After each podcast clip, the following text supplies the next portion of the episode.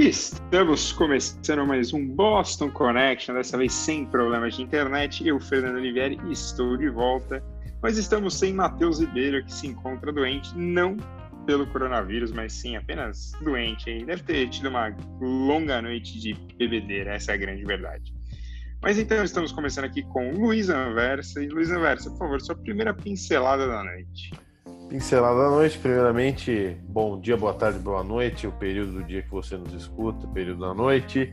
É, o Brasil realmente é um, um país que não é para amadores. Essa frase já foi dita 200 mil vezes, mas em plena pandemia estamos discutindo uma crise política braba, braba, braba, e vamos analisar mais profundamente nesta edição do Boston Connection.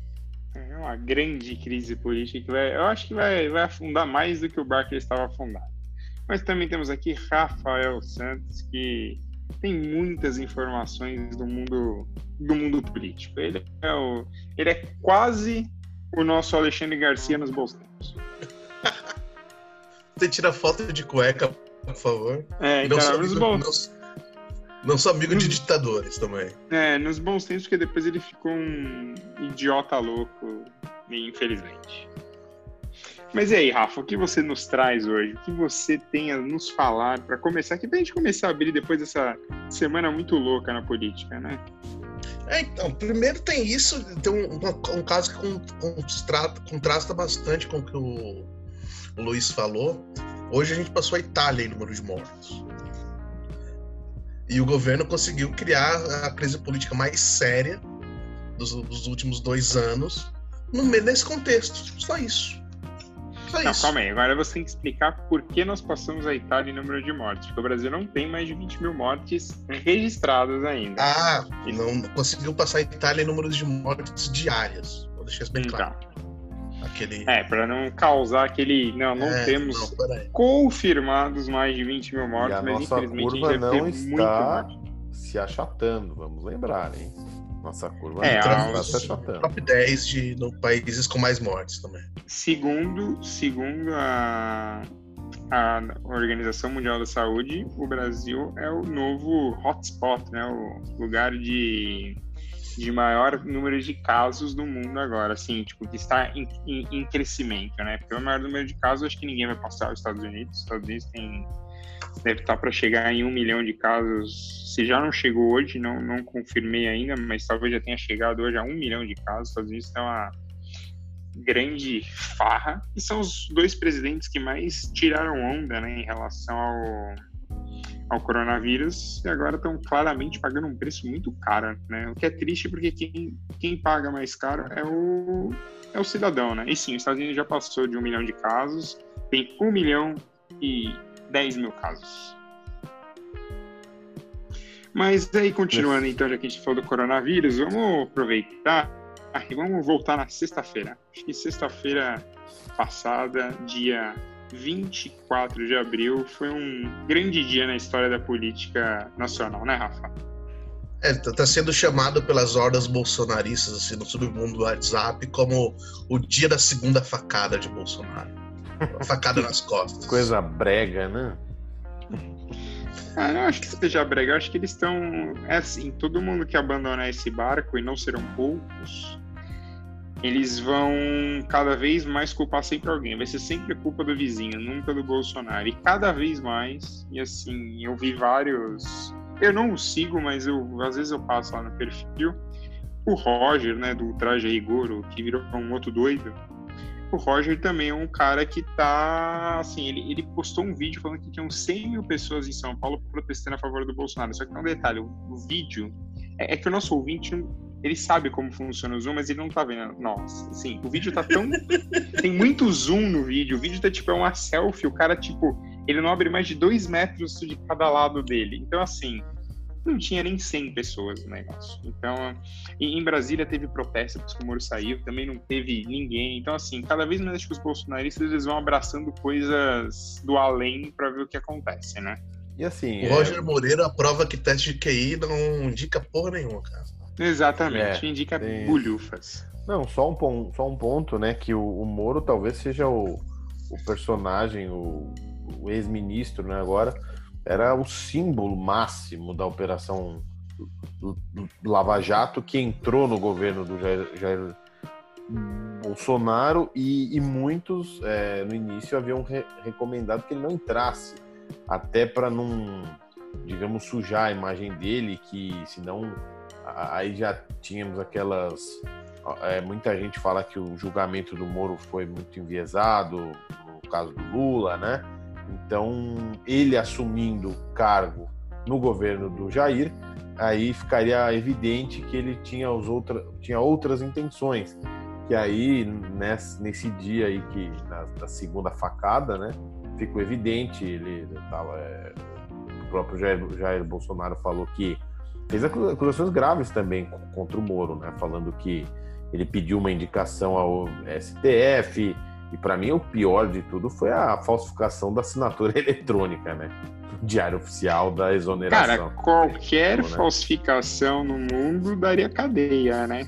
Crime de Inclusive responsabilidade, né? Exato. É que essa, essa coisa da falsificação também, ela entra num, num, numa seara que é meio burocrática também. Sempre que tem uma, qualquer exoneração parte do governo, a assinatura do ministro vai junto. Não acho que seja um argumento muito forte nos tribunais. Né? Mas, não, sim, concordo é plenamente. Um, um desleixo do, mas acho, acho um pouco abusado. É que foi no calor do... do... momento que isso vai acontecer, né? Se acontecesse em qualquer outro momento, não teria. É o que você falou, Rafa, não teria tanta coisa, seria mais um desleixo. Mas isso vai acontecer exatamente no dia que os dois viram os piores inimigos, né? É, e num momento assim. É impressionante, né? na sexta-feira tava tudo normal e de repente tudo virou de ponta cabeça, assim. E eu acho engraçado que, que eu já recebi algumas charges, por exemplo, que você falou da facada nas costas. Eu recebi uma que o, o Bolsonaro tá na frente e várias pessoas como Joyce Helsman, João Dória, o Witzel, o Caiado, o Alexandre Frota. E ele tem um Jesus dentro dele e ele tá tomando várias facadas nas costas. Então, assim, é uma coisa maravilhosa. Mas o que, que você fala, né? Rafa? O próprio Júlio eu, eu, eu, eu, ia falar que o, o, engraçado dessa história toda do Moro com o Bolsonaro é como eles estão certos um sobre o outro, né? Exatamente. E, na verdade, assim, o, se a gente voltar lá, atrás, é, o, o Moro, ele é. A gente vai entrar muito na questão política, né? Mas ele é ele é quem cria o Bolsonaro, porque ele cria esse discurso do não partido, né? Ele vai para cima do PT e das irregularidades que se apontavam e, e ele vai e ele cria isso. A, a, o Bolsonaro, o discurso de não não partido, não tem um rabo preso com a velha política surge disso. E o Bolsonaro nada mais é do que a velha política, está sempre aí todo santo dia. Já está é, conversando é, com o Roberto Jefferson e o Centrão. Olha que maravilha. Uma, uma coisa que eu acho bacana destacar é que as pessoas querem. Não as pessoas, algumas pessoas que são muito fãs do Sérgio Moro já querem descolar a imagem dele do Bolsonaro. Até sexta-feira ele era ministro da Justiça do Bolsonaro. Até sexta-feira ele tinha usado o peso inteiro do Ministério da Justiça como porteiro. Ele Exatamente. mandou ele mandou abrir inquérito contra um grupo punk que fez uma charge do Bolsonaro no cartaz. Então, ele, segundo, segundo acho que até o Estadão, a Folha que soltaram essa notícia, Rafa, você pode até me ajudar depois com isso, mas o, falando que ele foi o, o, ministro da Justiça que mais defendeu um presidente. Ele abriu, acho que, 12 inquéritos contra, em defesa da honra do presidente. Então, assim, é, ele, ele foi muito fora da, da casinha para defender o Bolsonaro. Por outro lado, eu acho ele tem um bom ponto, que é isso eu concordo com ele, que eu acho que a Polícia Federal tem que ter total e, e restrito é, independência, e restrita independência, porque você não pode. Por mais que você fale, ah, a polícia tá todo mundo debaixo do presidente, ok, mas a justiça não pode ser subjugada a um presidente da República, né? A última vez que a gente subjugou a justiça na contra o presidente da República, é, sobre o presidente da República, nós estávamos na ditadura. Eu acho que tirando esses fanfarrões, ninguém quer isso. Então, não vai rolar, né? Então, por exemplo, a, a, além disso, que a, justiça não pode ser, ser, subjugada por um outro poder, no caso executivo, é, existe um partidarismo na justiça que ficou latente de, com o Sérgio Moro, né? Que ele, é, ele é o, o grande símbolo desse partidarismo da justiça dos últimos anos. Exato. Então, ele, assim, alguns, ele parte do Ministério Público e parte do, da Polícia Federal.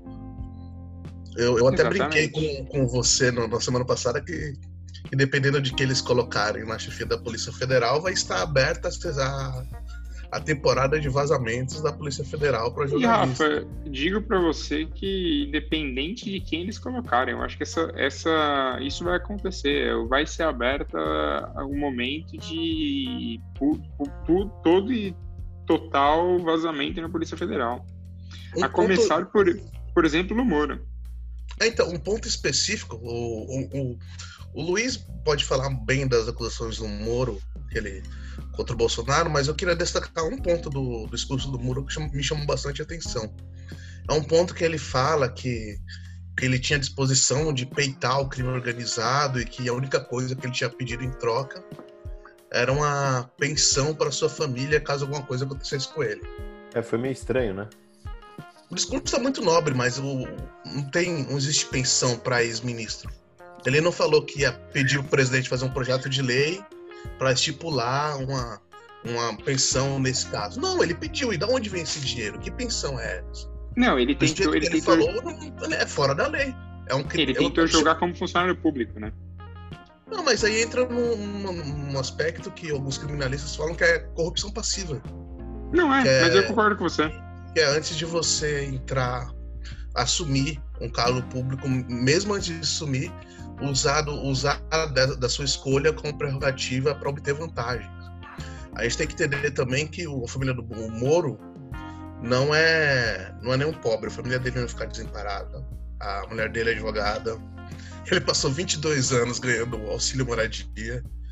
Então, Não, e- não, não é um PM que foi assassinado por traficantes malvados, cara. É um cara que. Não, e, É. e vamos ser sinceros, né? Ele não precisa ah, ter um exagero, né? Aí do, do Moro de tipo, ah, eu vou ser morto, como se se ele fosse o primeiro a ser procurado a ser morto, né? Então, assim, Sim. tem, tem muito mais gente na linha de frente que não é o nosso querido amigo Sérgio Moro. Mas eu acho que assim, o Moro vale abriu a lembrar, vale lembrar essa coisa de, de ser morto, que a última ameaça à vida a um político brasileiro veio de policiais amotinados no Ceará que atiraram no senador Cid Gomes, que num gesto tresloucado tentou furar um, um Eu mortinho não lá. sei quem mais, quem foi mais idiota dele. nesse negócio. O Cid Gomes de ir com uma es- retroescavadeira pra cima de gente armada, ou o nosso querido amigo é, Bolsonaro dando uma apoiada nos, nos militares, inclusive o Moro, né? Tipo, não, eles estão fazendo de forma correta, pelo amor de Deus. Tipo, Uma, Ô, Luizão, um só pontinho. dando uma- Hum, diga, ah, termina diga. aí, depois a gente. Não, não, fala você primeiro, depois a gente vai dar uma aliviada no assunto. Não, não, é bem rápido. É, é só lembrando que o, se, você, a gente fizer um, um retrospecto, o Sérgio Moro colecionou várias derrotas, né? Desde que ele assumiu essa, essa pasta, essa super pasta, né? Da Justiça e Segurança Pública. Esse, eu, a- acho que a- o grande projeto dele era aquele pacote anticrime que foi totalmente modificado, né? Figura do juiz de garantia que o Rafa é, pode falar um pouquinho também, não era uma coisa que era do gosto do Moro, a saída do COAF, né, da, da, da teia dele, digamos assim. Então, se a gente for analisar ao longo desse ano e pouquinho aí, foram várias derrotas que a gente vê que já era uma relação desgastada e aí a gente pôde perceber isso nas coletivas dos dois tanto do Bolsonaro quanto do Moro. A gente viu um tom bem ressentido dos dois, né? Então é, a relação já estava ruim há um bom tempo. Muita gente fala dessa coisa dos esquemas de pesos e sobrepesos da democracia, né? É, esses sobrepesos funcionaram muito bem na gestão do Moro, porque é, o, o poder que ele tinha, junto com o COAF, era muito grande. Ele basicamente podia instaurar uma gestapo judicial para sabe devassar a vida de qualquer pessoa. Nisso o, o Supremo entrou, nisso o, o poder é, legislativo entrou para barrar algumas coisas muito mais absurdas, porque para mim a coisa mais absurda era o excludente de ilici- ilicitude que o Moro apoiou desde o começo. que é basicamente uma licença para matar do policial em ação. É, ele pode justificar uma morte em ação como forte emoção para apertar o gatilho e matar as pessoas. A gente sabe que quem morre no Brasil nessas circunstâncias é jovem negro. Né? É, pobre jovem negro, é isso. Se você for pobre, você já tem uma chance de morrer. Se você for negro, você tem duas vezes mais. Se você for jovem ainda provavelmente vai estar na rua, você tem tipo umas três vezes mais chance de morrer nisso aí. Mas né, agora falando aqui, a gente estava falando que vamos aliviar. Luizão, gostaria de saber por que você não está de smoking hoje. Ah, não tô. Hoje está uma segunda-feira começando essa semana, né? Não sabemos quem vai ser o nosso novo ministro da Justiça. Quer dizer, temos algumas informações quem vai assumir a É, o Bolsonaro, a última informação que ele falou é que a última palavra dele é que ele vai, vai ter uma surpresa né, com o ministro é. da Justiça. Só Aí para lembrar, gravamos na segunda noite, hein? Então, Exatamente. por isso que temos informações tão, mas... Não, não estou no meu smoking. Por que deveria estar? Não, eu tô falando porque hoje temos, né, no Brasil aí a final do Big Brother Brasil, né, Luizão? Ah. Big Brother chega, chega ao fim depois de quatro meses, acho que, se eu não me engano, começou em, no meio de janeiro. Então, não, três não, meses e meio aí. Que não faz a pandemia, então, né? É, então, é, não, que não faz a pandemia. O Big Brother virou um baita programa, né? Que é a única. Se eu não estiver enganado, fora jornalismo, é, quase não quase mais nada é ao vivo na TV do Brasil, né? Sim, tinha nos programas de jornal e afins, não tem mais nada ao vivo. Algumas coisas é verdade. E ficou é. muita torcida pro, pro senhor Babu, né? Mas acabou morrendo na praia aí, ficou na semifinal. É, então, final tem final três, três mulheres. mulheres aí. Eu admito para o nosso ouvinte que eu não sou um profundo conhecedor, mas. Não, eu, eu não sou profundo conhecedor, mas milênio, né? Sempre é, a minha esposa aí. André também, ela dá umas. Então, minha esposa também está sempre assistindo. Piscadelas aí. Mas e aí, não, não, Milena não, Milena gosta, gosta. assiste. Mas assim, ela vai sofrer sem o Big Brother. Ah, então tá bom. A torcida dela mas é pra aí, quem? Continua... Pra Thelma. Tem a Thelma, Manu Gavassi e a Rafaela na final. Muito bem. Mas aproveitando que a gente entrou nesse mundinho de celebridades, Luizão, tudo tem um link, entendeu? Entramos no mundinho de celebridades, agora vamos falar da grande... É, então vamos falar da grande festa de sábado. Grande festa de sábado de Gabriela Pugliese. Acho que é a festa que mais deu prejuízo para uma pessoa. Assim. Não, nem, nem quando você pagava a festa sozinha. É, você vai ser obrigado. Eu vou ser obrigado a chamar o meu ex-colega de rede TV, Nelson Rubens. Nelson Rubens? Não, é porque. Só falando é essa... de celebridades, pô. Não, é que tinha que dar uma quebradinha no clima, Não, tem razão, pesada, política, morte. Daqui a pouco a gente tem que voltar pra política, porque, né, tem aí o, o a decisão em relação ao Estadão é, e afins. Só, só pegando esse seu gancho aí da festa, eu não tenho Instagram, mas eu li que tem um perfil do Instagram que denuncia quem está furando a, a quarentena, festas, essas coisas, né?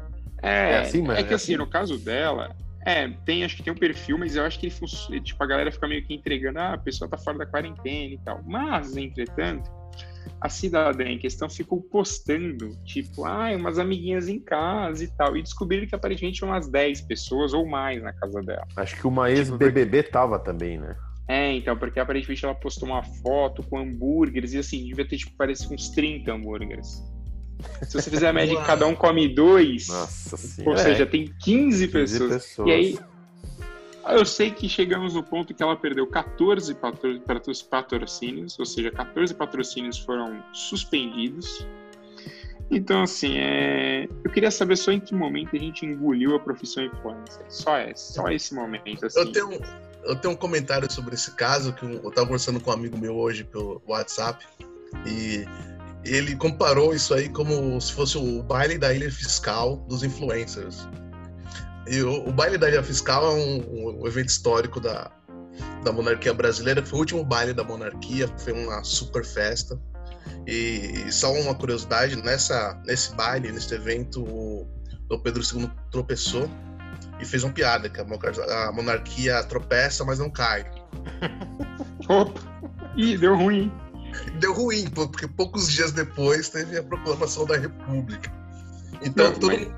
vira uma piada, tudo que é festa que, que, dá muita merda vira o baile da ilha fiscal de alguma coisa. Então, mas e você sabia, Rafa, que o baile da ilha fiscal ele existe. Esse, um grupinho de riquinhos do Rio de Janeiro Uhum. Tá revivendo essa festa. Só que ela foi cancelada esse ano, por motivos óbvios, mas eles reviveram a festa do baile da Ilha Fiscal. E, e ele chama exatamente como isso, a última noite da monarquia. E todo um negócio Meu louco. Deus assim, do céu. É vergonhoso, é vergonhoso. Minha mas uma mas, coisa então... que, que, me chamou a atenção também é que parece que ela perdeu acho que 200 mil reais, que ela ganhava 200 mil reais por mês. Sim, é, porque ela, os patrocínios foram cancelados. Então, tipo, o cancelamento dos patrocínios levou a, a, perder os 200 mil. E muitos contratos tinham uma cláusula de, de bom comportamento e tal. E, cara, perto da crise da mídia que a gente tá vivendo, com um monte de redação fazendo corte, empresa leva uma empresa a investir 200 mil reais numa influência em vez de patrocinar a informação. Pela naturalidade, Rafa. Então, mas é que a naturalidade, entendeu? Tipo, você tá na sua casa, você recebe um produto, aí você, você usa, você às vezes você passa um pano, isso é muito bom, mas o, o fato de ser mais natural fica mais fácil, entendeu? Tipo, você Não, consegue eu... pegar mais pessoas. Eu mas o fim desse o fim e, da história então, só é uma coisa. Não, termina, termina você e eu puxo aqui. É, é, nesse ponto, eu concordo contigo, mas é um, um efeito colateral do, da, da, crise de credibilidade que, que, veículos oficiais de comunicação têm sofrido nos últimos anos. Né? Eu não acho que é só uma crise disso, Rafa. Eu acho que tem um fator aí que talvez seja a inovação. O, por exemplo, a Folha, o Estadão, jornais grandes demoraram muito para tipo, entender que eles tinham que basicamente largar o papel e ir pro, pro online. E isso Bem. refletiu que, tipo, é muito mais fácil você fazer um negócio na rede social onde as pessoas olham do que no site. Entra muito mais gente no Instagram do que no site da Folha. Só que o fim da história é, Gabriela Pugliese excluiu o Instagram. E aí, de novo, Milena volta aqui na história, porque ela me explicou que se você exclui, você para de perder seguidor, porque ela já tinha perdido quase 200 mil. E aí ela vai ficar, fazer aquela, né, fazer um tempinho fora, detox. vai, sei lá, pra Bahia, é, detox, vai pra Bahia, ganha dinheiro e volta. Mas ela Só volta com a ela... mesma conta? Sim, você consegue Sim. voltar com a mesma conta e tal. Porra, Mas o grande ponto mamão é... com açúcar, hein?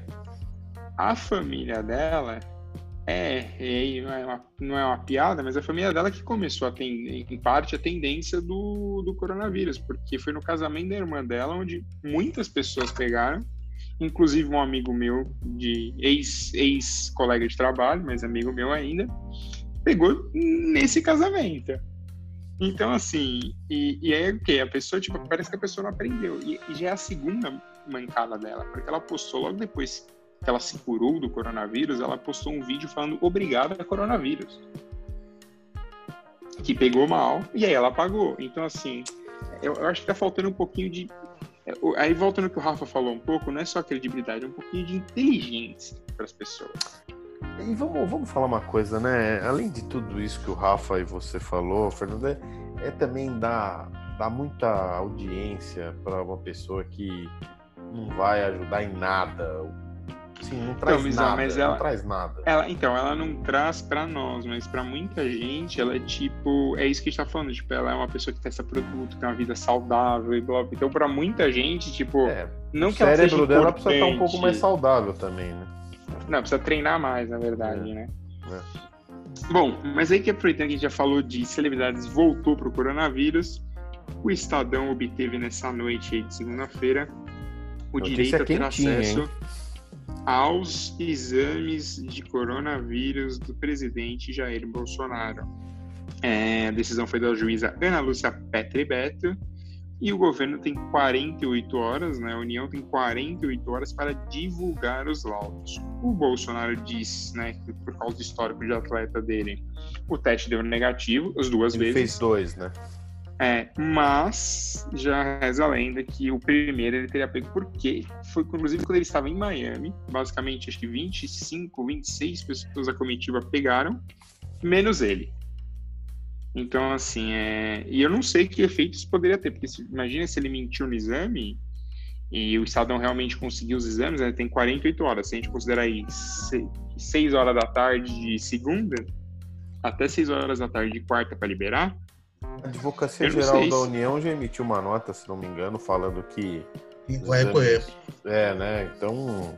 Vai ser uma briga isso aí, viu? Não vai ser. Cara, eu acho que assim, seria a pá de cal. Se fosse provado que ele mentiu em algum dos exames, o impeachment viria E assim, né? Já, já falamos disso, acho que em, em outra edição. Assim, e daí se ele tiver o corona, se ele teve? Vários líderes mundiais. Vê o Boris Johnson, teve, ficou afastado. Seria até bom se nesse momento o Bolsonaro ficasse afastado, ele teria um pouco mais de calma aqui. Mas não tem problema nenhum, fica com esse negócio de não, porque eu sou forte, fiz exercícios. Quanta bobagem, né? não tem problema nenhum. Isso, é claro, dois exames. Ele diz que é, deu, é, não contraiu a doença nos dois exames, só que ele não divulgou, ficou bravo quando os repórteres falaram, você não vai divulgar, tá, não não. Aquela coisa toda, muito estranho e ia ser uma atitude tão baixa, né? Não precisava disso. É que se, por exemplo, se ele pegou o coronavírus e for comprovado, aí ele, aí o quadro torna pro, lado dele, né? Porque ele incentivou aglomerações de pessoas, participou de aglomerações sim, de pessoas. Sim, sim. Aí fica bastante. Não, a casa cai. Então, aí, aí ele, é o fim da linha. Se ele tivesse mostrado o exame lá no início, não teria o menor efeito, né?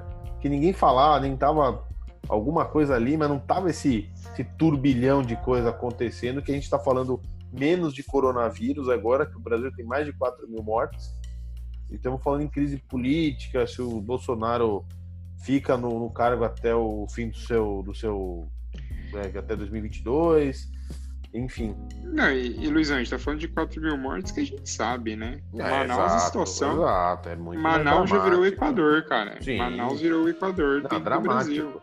Assim, o negócio do Brasil não piorou ainda. Tá, assim, tá cada vez mais feio. O pessoal, assim, tá falando só de crise política, crise política, crise política. Em São Paulo, que é o epicentro aqui, parece que, assim, claro, a gente tá falando dos números oficiais, mas é, os números parecem que estão ficando um pouco mais controlados, pelo que a gente está vendo, acompanhando diariamente. Mas em outras partes do Brasil, Amazonas, por exemplo, tá o caos absoluto. Então o negócio está muito difícil. Então, o, o, Brasil tem um problema que é um país muito grande, então a percepção das pessoas ela fica prejudicada, né? Você, é, uns meses atrás eu escrevi uma, uma reportagem sobre alguns presos do, do, do, de Rondônia que tinham desenvolvido uma doença de pele não identificada, cara. Que era parecida com a lepra, mas era uma Meu bactéria Deus. não identificada. É, por quê? Por causa da sujeira, porque tinha, enfim, as condições subhumanas dos presídios brasileiros. E, cara, foi muito difícil achar informação, porque é muito longe, parece um outro país. É complicado você achar interlocutores lá. E, e a, a, nossa percepção é muito equivocada em relação a, aos estados do, do norte. Não, se, se fosse só do norte, era o menor dos problemas. É do norte, Sim. do nordeste. O país é muito grande, cara. Tem muito. O Brasil profundo, que eles costumam dizer, né? Cara, só vendo para saber como é. Eu e o Rafa estamos em São Paulo. É uma verdadeira bolha, né? Uma verdadeira bolha. Cara, e São Paulo, assim, o Dória falou né, da reabertura econômica do Estado a partir de 11 de maio. São Paulo não vai reabrir, porque as pessoas não respeitam, as pessoas não conseguem ficar em casa, cara. Eu, não, eu nunca vi isso. Tipo, e, e, aqui, por exemplo, aqui, né, o, na verdade, vamos contar uma coisa para o nosso ouvinte: eu não moro exatamente em Boston, eu moro do lado, aqui em Somerville que são três cidades grudadas, né? Somerville, na verdade são várias, mas as três importantes são Somerville, onde moram as pessoas, Cambridge, onde normalmente as pessoas estudam, e Boston, onde as pessoas trabalham. É, mas aqui em Somerville e junto com as outras cidades virou obrigatório o uso de máscara. Não tá de máscara, 300 dólares a menos na sua conta. Ah, Essa pesado, é a multinha, hein? Né? Então. Então, assim, por quê? Porque no final de semana, no sábado, fez um pouco de sol, a gente está no começo da primavera aqui, né? então o tempo está melhorando. Fez 16 graus e as pessoas foram para a rua. Ah, eu, eu moro perto de um parque e as pessoas estavam no parque. Só que aqui nos parques, por exemplo, você já não tem mais rede de tênis, você já não tem mais tabela de basquete, a quadra de futebol foi trancada. Porque senão as pessoas não param. Tipo, os caras. Tem um campo de futebol, eles tiveram que arrancar as redes do gol e eles prenderam o gol com uma corrente para que as pessoas não usassem mais os gols. É, é difícil. É difícil. Então, então o assim, Dória assim, anunciou... isso foi uma regra em todas as cidades. Por quê? Porque o estado de Massachusetts tem quase 60 mil casos. Não é uma Nova York, mas é um dos estados com mais casos nos Estados Unidos. foi incrível que depois que o Dória anunciou o possível relaxamento do isolamento, né? É, a pessoa já foi para rua, já antecipou muito o fim da, do fim da quarentena. No fim de semana, acho que esse sábado foi o sábado com o menor número, menor número a taxa de, de isolamento. Os números aqui do governo de São Paulo estimam que o ideal seria um isolamento de 70%. Esse número sequer, o número que a gente conseguiu até hoje, acho que o máximo foi 60%, acho 58%. Algumas cidades até no estado conseguiram uma taxa razoável, mas a média é de 50%, 52%. Então está muito longe do que eles estimam. É, e... Pode falar, Rafa, pode falar. Uma coisa sobre São Paulo é que mais uma vez o, a, as pessoas da periferia sofrem mais, né? Aquela coisa da percepção justamente na periferia que as pessoas moram mais aglomeradas e o isolamento é mais difícil, as pessoas estão é morrendo mais. Se isolar. Na, na, Brasilândia, na Brasilândia, que é um bairro periférico de São Paulo, já são 81 mortos. Então, e, e, vai ser cada vez mais impossível você isolar essas pessoas, porque primeiro que a casa delas não tem espaço para isso. Então, se uma pessoa da casa pega, e normalmente são famílias de três, quatro pessoas, as outras vão acabar pegando por tabela, né? E essas pessoas precisam sair de casa para fazer dinheiro, infelizmente, né? Porque o, o 600, 600 reais que o governo está dando é uma grande piada, né? É, hoje tem fala... de filas em relação a isso. O que, Rafa? Hoje o governo federal promoveu a aglomeração de pessoas com, com esse calendário deles de distribuição dos 600 reais de ajuda emergencial. É governo federal fazendo mais uma das suas belas atitudes. Mas aproveitando aqui também já pulando aqui um pouquinho de assunto, vamos falar, Luizão. Queria primeiro, Luizão, enquanto a gente faz aqui um link, já que, né, estamos na, no meio do programa, no meio para o fim aqui do programa, queria saber, Luizão, você que assistiu o terceiro episódio de Last Dance, o arremesso final, o que, que você achou? Ah, assim, é uma obra-prima, né? Não que eu, assim, não é porque eu torço pro Chicago Bulls, um torcedor de verdade, viu? Vamos ficar, vamos registrar isso, que teve muito torcedor modinho aí da época do Jordan que abandonou o time. Eu não, eu fiquei na, nas fases duras do Team Floyd, daquelas porcarias, Vini Del Negro como técnico, uma leve melhora que Scott Skiles tal. Então eu acompanho o time. Mas, cara, que material rico, né? Nas entrevistas, os bastidores, os vestiários, os treinamentos cara, realmente eles estão. Tava uma expectativa, né? A gente que conhece há mais tempo, eu e o Fernando, a gente já vinha falando desse documentário há muito tempo, muita uhum. expectativa, e assim, tá entregando tudo mesmo que tinham dito, e tem outras coisas de NBA vindo por aí, né? Tá, estão fazendo um documentário sobre o último ano do Kobe nos Lakers, se não me engano. É que assim, esse. Parece que a época Dwayne... do Showtime do Lakers também, né? É, o Dwayne Wade tá fazendo um também, mas assim, é, é interessante você ver como os atletas da NBA eles pensam muito, depois que eles param, eles pensam muito em outras coisas. O LeBron James já tem uma produtora, o Dwayne Wade tá fazendo uma, tá fazendo com a produtora dele. O Kobe tinha, quer dizer, ela ainda existe, né, mas ele tinha a produtora dele, então assim, é, é impressionante como o o jogador de basquete ele pensa em algo mais no pós-carreira, né? É verdade. É, é, meio americano isso, assim, porque os jogadores de futebol no todo muitas vezes não pensam. Isso é só no Brasil, é, é muito no, no, no geral, mas no, nesse caso é engraçado. Mas aproveitando que a gente veio aqui para os Estados Unidos, Luizão, vou te dar uma dica. É, você, por acaso, injetou desinfetante em você nos últimos, na última semana? Olha, eu tô ficando meio maluco nessa quarentena, mas ainda não cheguei a esse ponto. Eu tô tomando uns Você banhos fez de isso, luz aí. Eu não, cara, tem um pouco de medo não. de agulha. É, então essa foi a maravilhosa ideia do presidente Donald Trump aqui nos Estados Unidos para resolver o problema da, do coronavírus. Por que não testar? É colocar desinfetante nas pessoas. Por que não? De repente, ao sangue, pode e a cidade de Nova York teve mais de 30 casos de pessoas com intoxicação por causa de desinfetante. O que levou as empresas de é, desinfetante começarem a fazer tipo campanhas para os usuários do tipo não usem desinfetante. Então assim, cara, né, é impressionante. Eu não sei que tipo de líder nós formamos no mundo atualmente. E aí, não é, engraçado é o líder do Turcomenistão, né, que proíbe é, falar só da nação mais rica do mundo. Eu, eu, cara, eu né? para você, pra você ver o tamanho da responsabilidade do homem público, né, cara? Em países iguais como os Estados Unidos, um cara como o Trump falando um negócio desse, ele mata literalmente pessoas. Aqui Sim, a gente tem um exemplo de ser contra o controle de velocidade do, que provocou muito mais acidentes do Bolsonaro e outros tantos exemplos. É, as pessoas não têm a dimensão do, da responsabilidade que o homem público tem.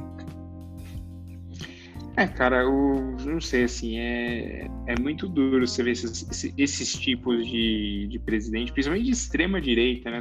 O Trump, sei lá o que o Trump é de verdade, o Trump é.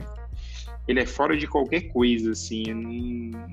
Ele, ele, ele, é um idiota completo. Eu acho que o que mais segura ele são as leis americanas e ele teve sorte aí que, no, entre aspas, né, porque o coronavírus chegou na época que o impeachment dele podia começar a pegar e ele, e aí o, o, o impeachment foi deixado de lado. Mas, para tristeza dele, hoje saiu uma a Suffolk University, que é aqui em Boston, inclusive, fez uma primeira pesquisa nacional aí de, de intenção de voto. E se em dezembro o Trump ganhava por mais de 10% de vantagem de Joe Biden, hoje o Biden está na frente 46% a 38%, ou seja, Trump vai ter que remar muito. Eu acho que ele não vai levar a eleição.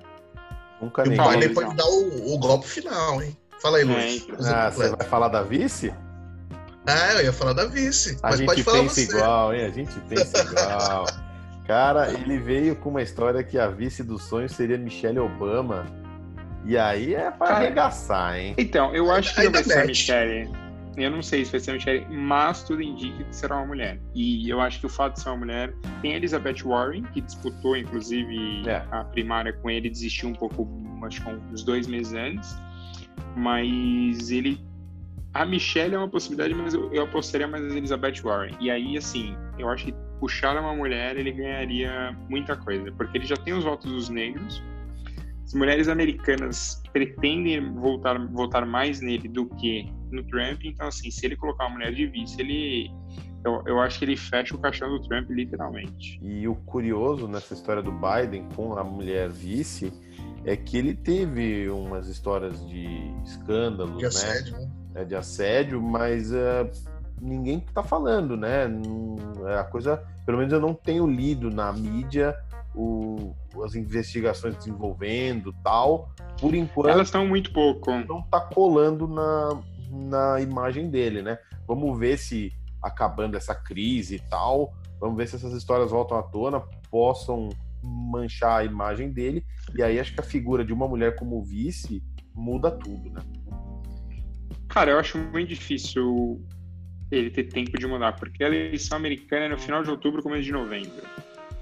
Dizem por aqui que os primeiros debates devem acontecer em agosto, talvez ou julho, por causa do, do coronavírus, tá? então eles estão empurrando um pouquinho com a barriga a situação. Eu não sei se o Trump vai ter tempo, acho que mesmo se tivesse mesmo ano, eu não sei se ele teria tempo de salvar os Estados Unidos do que vai acontecer. Tipo, nesse momento, quer dizer, salvar a candidatura dele, porque assim, nesse momento os Estados Unidos têm 56 mil mortos, ainda não foi divulgado quantas pessoas morreram hoje aqui, mas ele não tem mais, ele não tem mais escapatória. Assim, ele tá, ele mais quase 60 mil pessoas morreram, ou seja, basicamente 20 é, atentados de 11 de setembro aconteceram. E as respostas dele sempre foram as mais baixas possível, foram nível ele e o Bolsonaro nesse nível eles parecem muito, nível de resposta patética. A diferença é que o grupo que trabalha com o Trump segura mais a bomba e consegue fazer coisas melhores do que o contrato. Na verdade, o, o contrário, desculpa. O coronavírus ele escancara a incapacidade de, de certos líderes, né? entre eles o Bolsonaro e o Trump. Porque é tão fácil você se credenciar politicamente, se tornar um, um, líder relevante numa situação como essa, basta seguir a cartilha do bom senso, né, cara? Temos visto vários governadores no Brasil que têm crescido muito politicamente com base no disso, do bom senso. E eu não, não tô Cara, falando de políticos hábeis, eu tô falando do Wilson Witzel. sabe? Eu só, tenho, eu só tenho um comentário. Eu acho que é uma das melhores políticas que teve aí nesse tempo, líderes, foi a senhora é, Angela Merkel. Cara, a Alemanha controlou, a Alemanha... Merkel. Parece que quase 100 anos depois a Alemanha vai dando a volta no né, final da Primeira Guerra, o país destruído, parece que a Alemanha está dando a volta agora. A Alemanha vem com força eu ousaria dizer que os Estados Unidos não será mais o, o mesmo país depois desse, desse, coronavírus em questão até de força no mundo. Porque assim, os Estados Unidos está literalmente queimando dinheiro, né? Assim, jogando dinheiro pro ar como se não houvesse tentativa. Mas eu acho que os Estados Unidos pode pagar muito caro por muitas coisas que o Trump vem fazendo. Só antes de fecharmos o assunto Trump, duas dicas de livro. Vou roubar essa essa opção do Rafa, que ele sempre dá boas dicas de livro, eu vou antecipar as minhas. Dois ótimos livros sobre o início do governo Trump. Um é do pre premiadíssimo, famosíssimo repórter Bob Woodward, do escândalo do Watergate, que chama Medo Trump. É, dá todos os bastidores, entrevistas, assim, uma equipe totalmente descoordenada. Tinha gente que não sabia o que estava fazendo lá. Exatamente o que acontece aqui no Brasil com o governo do nosso querido Jair Bolsonaro e o outro livro, esse é um pouco mais antigo, mas o que começou a desencadear uma série de escândalos também foi do Michael Wolff, o Fogo e Fúria, que revelou vários escândalos, discussões entre os membros aí do escalão do governo Trump. Foi divulgado, acho que alguns meses depois que ele assumiu aí a nossa nobre Casa Branca. Então, bom, já, já que você deu sua dica de livro, vamos começar então aqui os finalmente do programa. Rafa, seu, sua despedida do programa de hoje. Bem, eu vou dar uma dica de livro também, só que você vou muito mais atrás. Eu vou linkar com o Big Brother. Nossa! Olha! Tem um livro de um jornalista norte-americano chamado Tom Wolfe, que grande, não é um livro reportagem, é um romance mas nesse romance o, o Tolkien conseguiu ele conseguiu aplicar todo o olhar crítico como um repórter deve ter. Chama A Fogueira das Vaidades. É, a história trata de um do High Society americano dos anos 60 e 70. Tem como principal personagem um, um, um dos caras do, do, rei de Wall Street.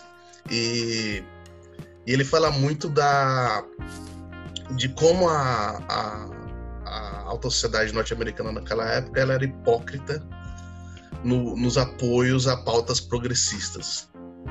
Tem um capítulo do livro que fala sobre o jantar e benefício às panteras negras, que é incrível, e que eu acho que as pessoas poderiam ler e ter um pouquinho mais de espírito crítico com as chamadas fadas sensatas do Big Brother, que não passam de gente privilegiada com culpa católica.